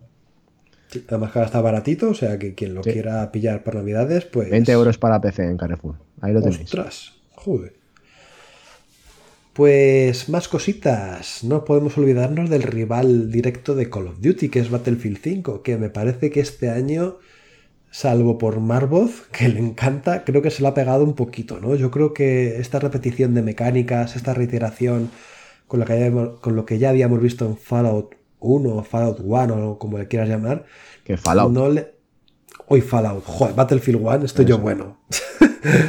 creo que no le ha sentado muy bien, ¿no? Como que la gente está un poco cansada ya de Battlefield pese a esa propuesta tan atractiva de volver a, en este caso, a la Segunda Guerra Mundial. Creo que los, que los amantes de Battlefield eh, siguen estando encantados, pero sí es cierto de que ha pegado un pequeño bajón, ¿no? Y que no, ha sido del todo em, del todo bueno de, lo que cabría esperar. Eh, como, como jugador de Battlefield, no tan avezado como, como Marvoth, a mí lo cierto es que me gusta, pero tampoco le veo que tenga em, ese filón que tuvo Battlefield 1, que sí que fue un juego como para, para estar eh, contentísimo. Sin embargo, este Battlefield 5 pues cumple. Está, es correcto, es notable, pero no más allá. Eh, los modos de juego son bastante, bastante cortitos, la, campaña es anecdótica y le falta contenido, ciertamente. Sí, yo creo que al final, eh, ya digo, una repetición que a lo mejor no ha sentado muy bien, sobre todo quien quiera algo diferente a lo visto en Battlefield 1, pero bueno, que aportará su, sus horitas de diversión a quien le gusten las batallas, las batallas masivas, el multijugador con amigos, con escuadras y todo eso.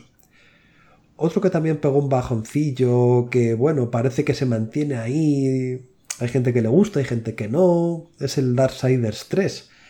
Este título de THQ Nordic.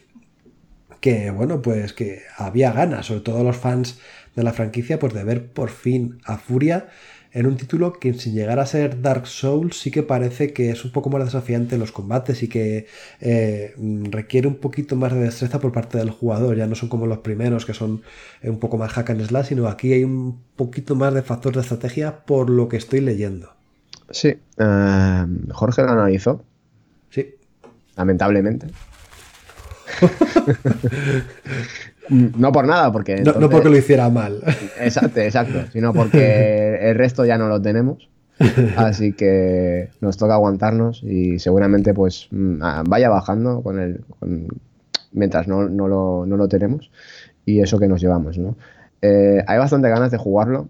Soy un fan incondicional del primero. El segundo no me acabó de hacer, no me acabó de, gustar tanto. Y tengo ganas de, ver qué es lo que han hecho con esta tercera entrega, con todos los problemas que han tenido, ¿no? Del cierre de THQ, su, su adquisición por, por, Nordic Games, eh, la fundación otra vez de THQ con THQ Nordic, eh, la fundación de Gunfire Games.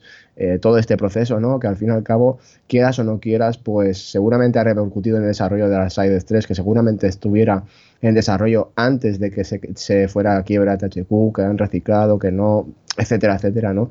Todo eso se, seguramente se nota en, este, en esta tercera entrega y veremos qué, qué es el resultado, cuál, cuál es el resultado y cómo, cómo ha acabado siendo, que al fin y al cabo esto terminará con el Darksiders 4, así que ojalá les haya servido eh, lo suficiente como para seguir y finalizar esta, esta saga.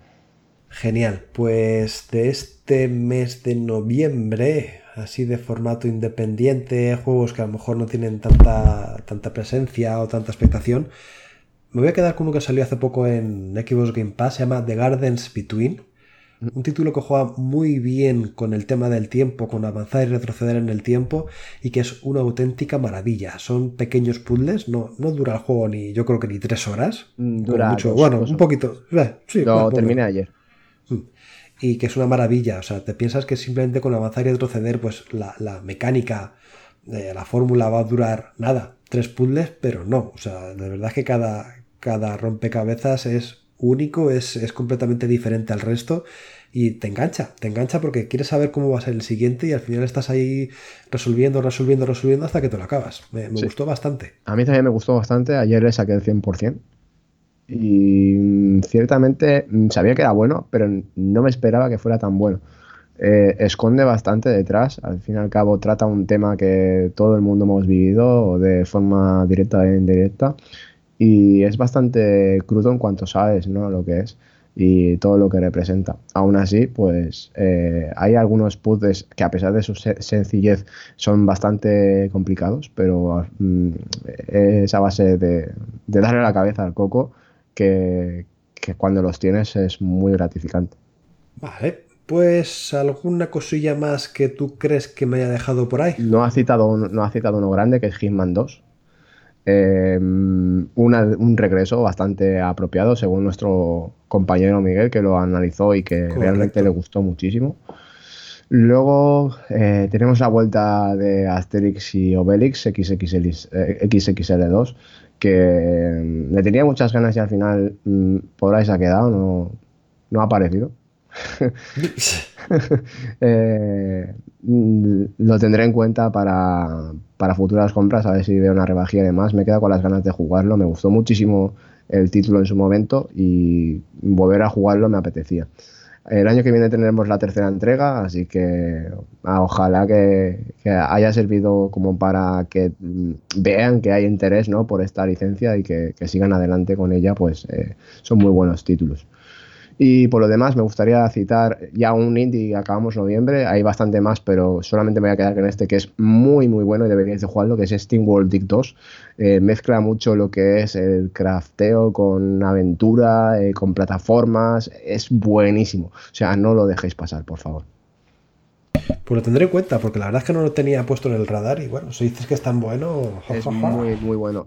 La primera entrega ya me gustó, pero es que este segundo va más allá y es muy bueno. O sea, es que no recuerdo haber disfrutado tanto con un juego y yo que eso de picar con el pico de Minecraft no me gusta y no es eso, no es eso, no es Minecraft, sino que, que lo enfoca de otra forma. Es decir, eh, tú encarnas a un robot, a un bot, en el, cual pues se mete en una mina a picar piedra, pero para avanzar para abajo como una especie de descubrir mazmorras, hay enemigos, eh, te van dando, eh, por ejemplo, un taladro para romper las piedras que, son más duras, porque ahí ya no puedes avanzar con el pico, tienes que mejorar el pico, las botas, eh, el taladro, eh, mm, todas estas cosas, ¿no?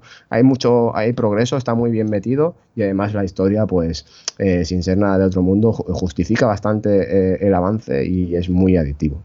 Pues diciembre, llegamos a la recta final de este año, de este 2018 y es cierto que aquí ya no hay tanto título bueno triple A como uno esperaba, ya todo lo gordo lo hemos citado, Aún así, hay novedades, hay sorpresas, hay juegos que seguramente tengan su público y les encante. Por ejemplo, eh, uno que has analizado o estás en proceso de, se trata de Just Cause 4, que no sé si es un poco más de lo mismo o esta capacidad de tener el tornado ese loco eh, consigue darle un toque original. Me ha decepcionado. Oh. Ciertamente, ciertamente es así porque a pesar de que es muy bonito, el apartado técnico en Xbox One X y en PC es brutal, pero en Xbox One va a 720p y me parece horrible. Eh, en cuanto a Xbox One Fat, eh, o sea, la, que la plataforma que tengo yo, en lo técnico parece que da un bajón bastante gordo. Lo estuve mirando en, Digital Foundry, hicieron el análisis técnico y demás, va a 720, por eso eh, yo había visto que, que no estaba muy allá, que el rendimiento no era bueno. Luego la IA no acaba de funcionar bien. Te dicen, cuidado, em, Rico, vienen a por ti, no sé qué. Eh, y estás ahí un minuto esperando a que se cargue un proceso de pirateo y ahí no aparece ni el tato. Ni el tato. Yo a quién disparo, ¿qué hago de mientras? Pues nada, pues me quedo quieto. Eh, en, en, cuanto a ese, en esos casos, pues no sé si es un bug o es un error o lo que sea, pero me ha pasado más de una vez. Luego los enemigos son bastante genéricos, eh, las misiones, las estructuras de las misiones son bastante genéricas, eh, recaderas, salvo 5 que puedo contar con la mano o 6, que son bastante buenas, lo demás no me llama la atención. Y te lo pasas mejor haciendo el cabra por ahí, creando el caos en la, en todo lo que es el mundo, el universo, que yendo a por esas misiones principales. Mm, no sé, no es un juego malo, pero me ha decepcionado. Pues yo he de reconocer una cosa. Eh, he analizado Battle Princess Madeline, que salió también este diciembre, y tampoco me ha gustado. Fíjate que es uno. Pues mira que hicimos el cambio ahí pensando que. Sí, sí, sí, sí, sí. Y al final uno espera un, una continuación espiritual del Goals and Ghosts, todos estos clásicos de recreativa o de consolas de sobremesa de hace ya 20-25 años. Y ostras, no, no es lo mismo. Eh, tiene un modo historia que es súper lento, que tampoco eh, casa mucho con el tipo de propuesta que es, de acción pura y dura, de ir tú con tu, con tu princesa dando lanzazos por ahí con la lanza y tal no sé, no me acabó de convencer y, tenía todos los ingredientes para hacerlo. Creo que al final han salido juegos de esta índole que, recuerdan a títulos pasados que, con mucha mejor factura técnica y jugable que la que nos ofrece Battle Princess Madeline. A lo mejor no es que fuera mi momento, a lo mejor es que estaba con otras cosas, yo qué sé el que. Pero no, no me acaba de convencer. Y otro que tampoco ha dejado buen sabor de boca pese a que estéticamente puede parecer muy bonito, es Monster Boy and the Curse Kingdom, que lo estuvo analizando Diego aquí en el podcast la semana pasada y bueno, que no está mal, es un título bastante guay, pero que no llega a los niveles de Wonder Boy and the Dragon's Trap. Mira esa es la sensación que, nos dejó. Mira que es el que tenía en, diciembre en el punto de mira ¿eh? y que me lo hubiera comprado de no ser que eh, por el hecho de que vale 40 euros y digo, uff, atrás. Al final nada, por suerte, por suerte, suertísima, tenemos el Xbox Game Pass que nos ha traído, nos ha traído auténticas maravillas este mes de diciembre. la verdad que aquí lo han hecho muy bien. Para empezar, Mutant Year Zero, Road to Eden, un rollo XCOM, que dicen que es una pasada. Lo tengo que. Maravilla, maravilla. Lo tengo que jugar, macho. Pero es que no solamente con eso, sino que tenemos Asen, que es este título medio cooperativo, rollo Dark Souls, pero más minimalista, por decirlo de una forma descriptiva. Y como no, Below, que ya están los tres disponibles y bueno, pues eh, es que es una pasada que tengamos desde su lanzamiento, desde el mismo día de lanzamiento, estos títulos en el Xbox Game Pass, ¿eh? Sí, lo cierto es que es un puntazo. Al fin y al cabo no sabes ni a qué jugar, te pones en la consola, la enciendes, ¿a qué juego? Pasan 15 minutos, no sabes a qué jugar y apagas la consola y dices, venga, hasta luego. es, agobiante, la verdad que es agobiante. Pero bueno, eh, son titulazos seguramente independientes ya, pero la verdad que son propuestas muy buenas. Por ejemplo, Ashen te ofrece 15-20 horas de juego, que no es para nada eh, reprochable en, un indie, así que eso es un, título triple A, por así decirlo, la duración de un triple A así decente. Y para ser el origen que tiene el juego está muy bien. Lo cierto es que las primeras horas me, dejaron un poco así frío, no acababa de ver el tal. Son, tienen enemigos bastante. Es que son copias, son genéricos. Y habían aspectos que no me acaban de hacer, pero lo cierto es que te queda ese gusanillo de decir, quiero seguir jugando, ¿no? Y al fin y al cabo parece ser que, no está del todo mal y, está, está chulo, está chulo. Muy bien, pues no sé si ya de este mes de diciembre, que ya digo, no es que haya mucho, pues te quedas con alguno por ahí que no haya citado. El Kingdom Two Crowns eh, es un juego de gestión que es muy peculiar porque eres el rey de un, de un reino por así decirlo, que vas a caballo, entonces todo es en desarrollo lateral y entonces tienes que ir em, construyendo fortificaciones, eh, mm, reclutando a, soldados eh, y, estas cosas así, para tratar de superar em, la amenaza cada noche de unos seres eh, oscuros que salen de un portal y que em, tienes que tratar de, evitar que te que al final que al al cabo te destruyan el, lo que viene a ser el, núcleo del pueblo, ¿no? El primero fue muy bueno, así que espero que, este segundo pues también, también lo sea, ¿no? Está en el Game Pass, así que dale una oportunidad. Tanto el primero como el segundo están en el Game Pass, así que... Pues yo ya para acabar y finalizar este mes de diciembre y con ello todo el año, eh, quiero nombrar eh, Thronebreaker de Witcher, de Witcher Tales, que antes lo hemos citado a principios de, de año y que me parece una propuesta bastante chula, pese a no compartir nada lo que es el, mundo de The Witcher, con ese rol, con esa, esa, mezcla entre rol y acción en tercera persona y tal, pero sí que ofrece una vista bastante curiosa, es un spin-off, pues eso, basado en todo el tema de las cartas de Gwent, pero bueno, que aparte de las cartas hay también toma de decisiones, hay una historia que pese a no tratar al brujo eh, está bastante chula y que sí que mantiene más o menos el canon visto en The Witcher, en los juegos de The Witcher.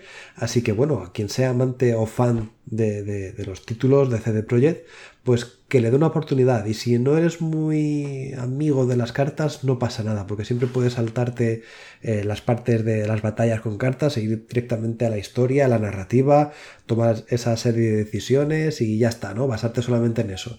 Es un, poquete, un poquito caro, pero bueno, eh, ya digo, quien sea fan de, The Witcher, CD Projekt, todo esto, pues que le dé una oportunidad a Thronebreaker, porque de verdad que, que, no sé, me ha sorprendido para bien. Pensaba que iba a ser peor y oye, pues fíjate, de estas cosas que dices, ostras, no está tan mal. Y ya está. Eh, yo creo que ya con esto hemos acabado un repaso guapo guapo, ¿no? Sí. Hay muchísimos juegos este año de muy buena calidad al fin y al cabo, como digo, enciendes la consola y no sabes a qué jugar. Ya te puedes estructurar bien una lista diciendo, pues ahora juego a este y cuando no, hasta que no acabe este no sigo y tal. Porque es que si no, acabas agobiado y no juegas a nada. Y mm, estamos gozando de una época muy buena, ¿no? Para los videojuegos y si somos amantes de ello, mm, estamos más que encantados, ¿no? Tampoco podemos perder mucho el tiempo porque empieza un 2019 cargadito de mil historias. ¿eh? El primer trimestre de 2019 parece que no hay mundo más allá de él porque es que sale todo ahí. Más allá de, ese primer trimestre o cuatro meses. que hay? ¿Qué hay? no, sé. no sé si se acaba el mundo o qué es lo que pasa, pero joder. De hecho, no sé si este año y ya con esto vamos a dejar los planes del podcast ya más o menos encauzados. No sé si este año va a haber ya más programas, porque ya con Nochebuena, Nochevieja, aquí a la vuelta de la esquina, no sé si va a haber oportunidad. Así que bueno, yo creo que va siendo hora de despedirnos, de desearles a los oyentes unas felices fiestas, que se lo pasen genial y no sé, puede que haya sorpresa, puede que grabemos un podcast eh, pues el próximo fin de semana, pero no las tengo todas conmigo debido, ya digo, a esas fechas tan señaladas. Sí, ya nos ha costado reunirnos hoy, ¿no? Estamos uh. aquí convalecientes, Mario y yo. O sea, ya estamos grabando como podemos. Y es eso, que paséis unas buenas fiestas, una buena Navidad, un feliz año y que al fin y al cabo tengamos salud todos. Que nosotros no la tenemos ahora mismo, pero seguramente la tendremos. la tendremos. Empezaremos el 2019 con buen pie y empezaremos supongo el 2019 pues con todos los eh, lanzamientos que van a salir, los más eh, sonados y los que más ganas le tenemos, ¿eh? o sea que estar atentos porque yo creo que igual que hemos hecho un repaso al 2018, haremos un repaso o una proyección a lo que esperamos del 2019, que como ya digo, no es poco, ni mucho menos. Así es, seguramente, porque 2019 viene con Kingdom Hearts 3, que eso ya, abrir el año con eso ya es pasarte el año, o sea, es que te has pasado el año. Superado. pues nada, chicos, lo dicho, sed buenos, portaros muy bien y nos oímos el próximo año. Hasta luego.